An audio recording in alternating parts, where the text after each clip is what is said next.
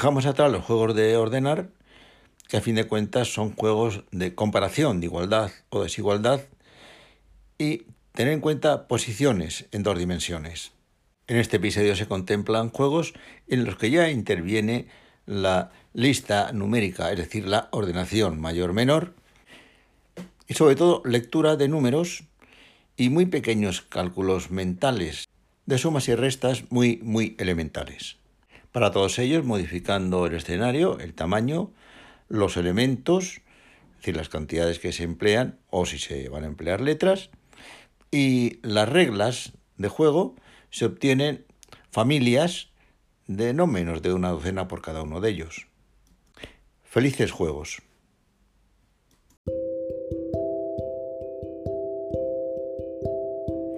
Los vecinos que no se toquen. Tenemos una cuadrícula de 2x3, dos filas y tres columnas. Se trata de colocar en ellas los números, las cifras 1, 2, 3, 4, 5, 6, de forma que ninguna de ellas tenga por vecina, a derecha o izquierda, encima o por debajo, otra cifra que sea superior o inferior a ella en una unidad.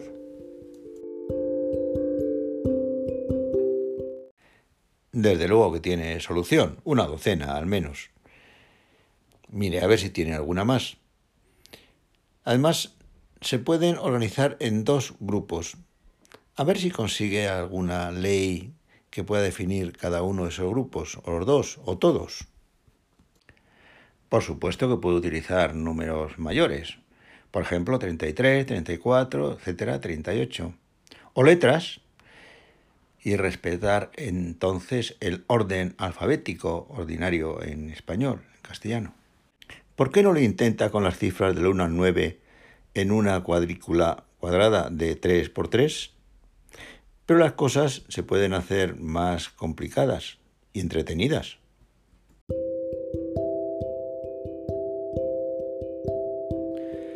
Colocar en las casillas de una matriz de 2 por 3, dos filas y tres columnas, los números 18, 23, 34, 47, 56 y 65, de forma que ninguno de ellos tenga por vecino, a derecha, izquierda, por encima o por debajo, otro número cuya cifra de las unidades o la cifra de las decenas se diferencie en una unidad, en uno.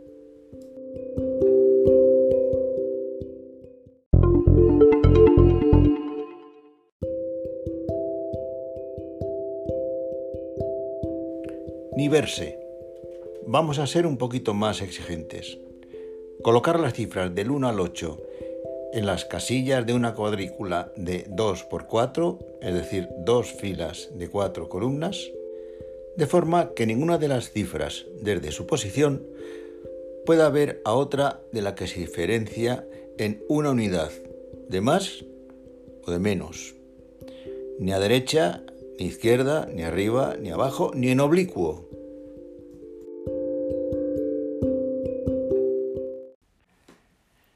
Sí tiene solución, claro que sí, y varias. Bien es verdad que, obtenida una, se pueden obtener otras rápidamente. A ver si consigue obtener todas las soluciones y la ley que sigan, que las pone en relación unas con otras. Por cierto, se podría hacer esto mismo con las cifras del 1 al 6 en la cuadrícula de 2 por 3. ¿Qué tal intentarlo con las cifras del 1 al 9 en una cuadrícula de 3 por 3, con las mismas condiciones. No tener vecinas a otras que se diferencian de ella en una unidad por de más o por de menos, ni a derecha, ni izquierda, ni arriba, ni abajo, ni en diagonal. Es evidente que se puede jugar con cualesquiera números consecutivos o también con ocho letras del alfabeto español castellano, que letras consecutivas. Como imagino que habrá descubierto el truco para los seis números de dos cifras en el caso de la matriz de 2x3, ¿por qué no lo intenta aquí para ocho números de decenas consecutivas diez y tantos, veintitantos, treinta y tantos, etc. Y que observen la condición de diferenciarse en más de una unidad, también en oblicuo, claro. Y vamos a dejarlo porque me están entrando ganas de inventar otras configuraciones, por ejemplo, en una cruz eh, griega ampliada, dos filas horizontales de tres y añadir un lugar más sobre la segunda casilla de la primera fila y otra más por debajo de la segunda eh, casilla de la segunda fila. Ahora, en lugar de distribuir cifras en dos dimensiones, vamos a lo lineal. Vamos a construir números colocando cifras en línea, claro, y a leer esos números.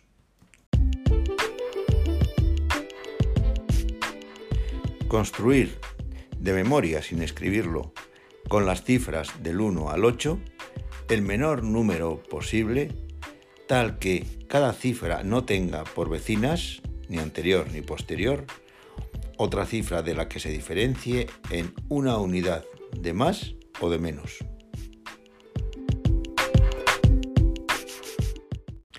Si le parece muy complicado, hágalo con las cifras del 1 al 7 y si se atreve con las cifras del 1 al 9, incluso tomando también en consideración el 0. ¿Qué tal cambiar la condición de que la diferencia entre vecinos sea de por lo menos dos unidades? son variantes del mismo tipo de ejercicios. Evidentemente son sobre todo ejercicios de memoria, pero también de lectura de números.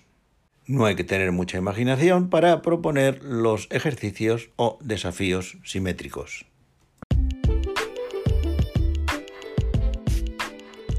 Crecer hacia adentro. Partiendo de un número de dos cifras, incorporar entre ellas cifras distintas de forma que cada cifra se diferencie de sus vecinas en más de una unidad. Por supuesto, diciendo en cada paso el número resultante sin escribirlo.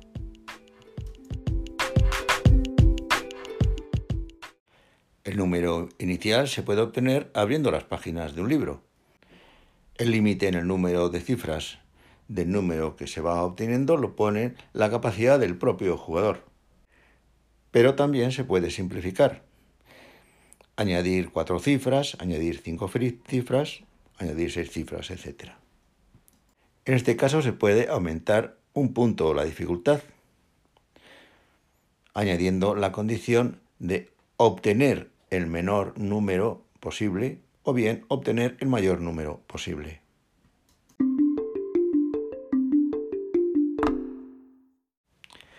Estos problemas lineales de añadir cifras, creciendo el número, se pueden convertir en juegos de vocabulario utilizando letras, añadiendo letras distintas, poniendo o no la condición de que no sean letras contiguas en la lista alfabética, jugando con las condiciones de añadirlas al principio de la palabra anterior o al final o en el interior, obteniendo palabras cada vez con una letra más.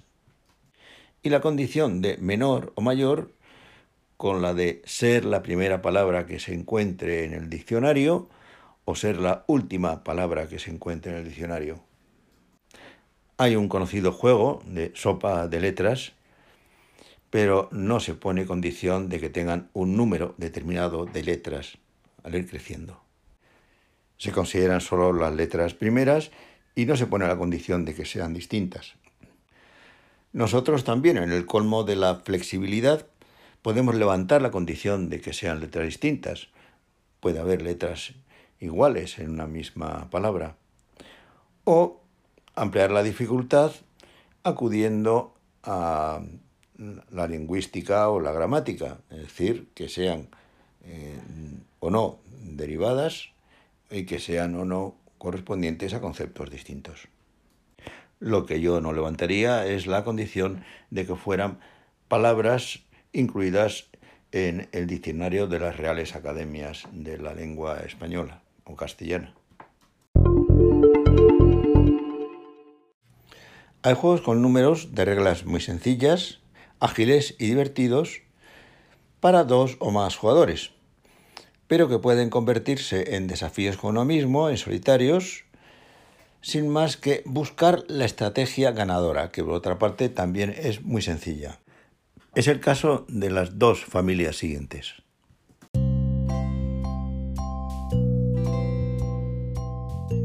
Subir poquito a poco puestos de acuerdo previamente en el número del escalón a alcanzar y partiendo de cero, cada jugador a su turno sube uno o dos escalones.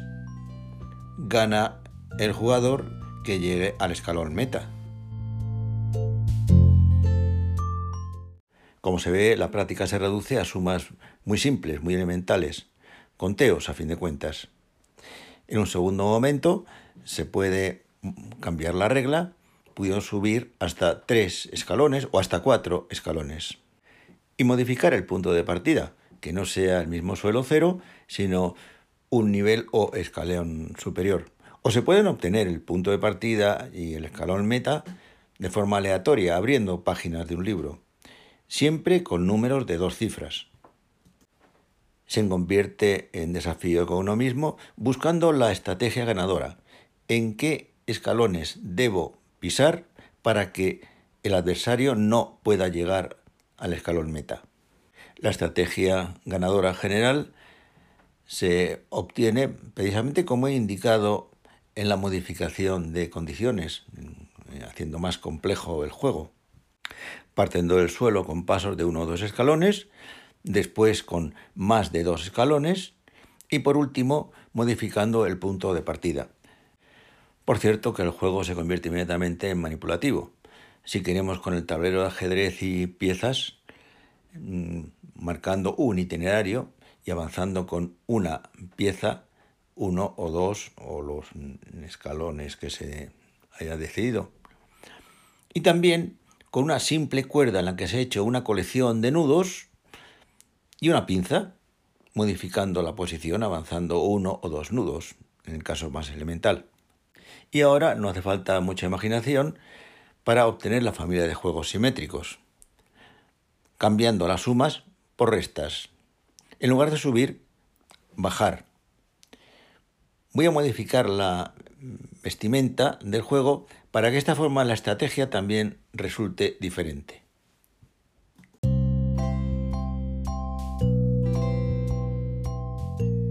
Bajar poquito a poco.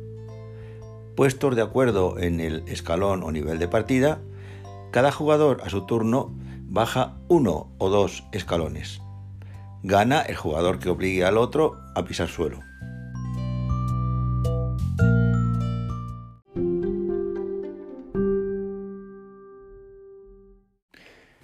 No quiero terminar este episodio sin hacer referencia a un juego muy popular entre estudiantes de secundaria e incluso de universidad, el de muertos y heridos, con números, con cifras.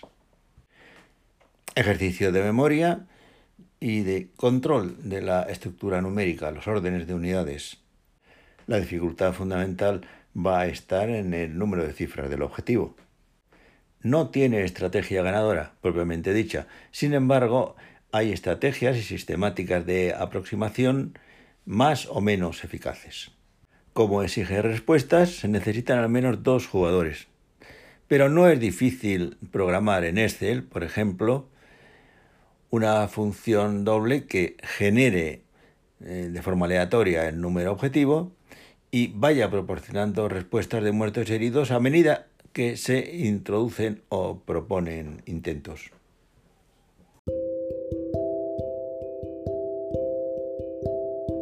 Muertos y heridos. Se acuerda previamente el número máximo total de intentos y si el cero podrá ser la cifra de orden mayor. El jugador que sale piensa un número de cuatro cifras distintas. Si se quiere puede escribirse y mantenerse en oculto, hasta el final. El otro jugador, o cada uno de los otros jugadores, si son varios, por turno van proponiendo números también de cuatro cifras distintas. El jugador que mantiene el número en oculto responde diciendo el número de muertos, que son las cifras que coinciden en su lugar de orden, y de heridos, o cifras que se encuentran formando parte del número, pero no en su lugar de orden. Por supuesto, solo responde el número de muertos y heridos, no qué cifras ni en qué lugares. Gana el jugador que acierta el número, cuatro muertos, o bien el que mantuvo el número en oculto si se agotan el número de intentos acordado previamente.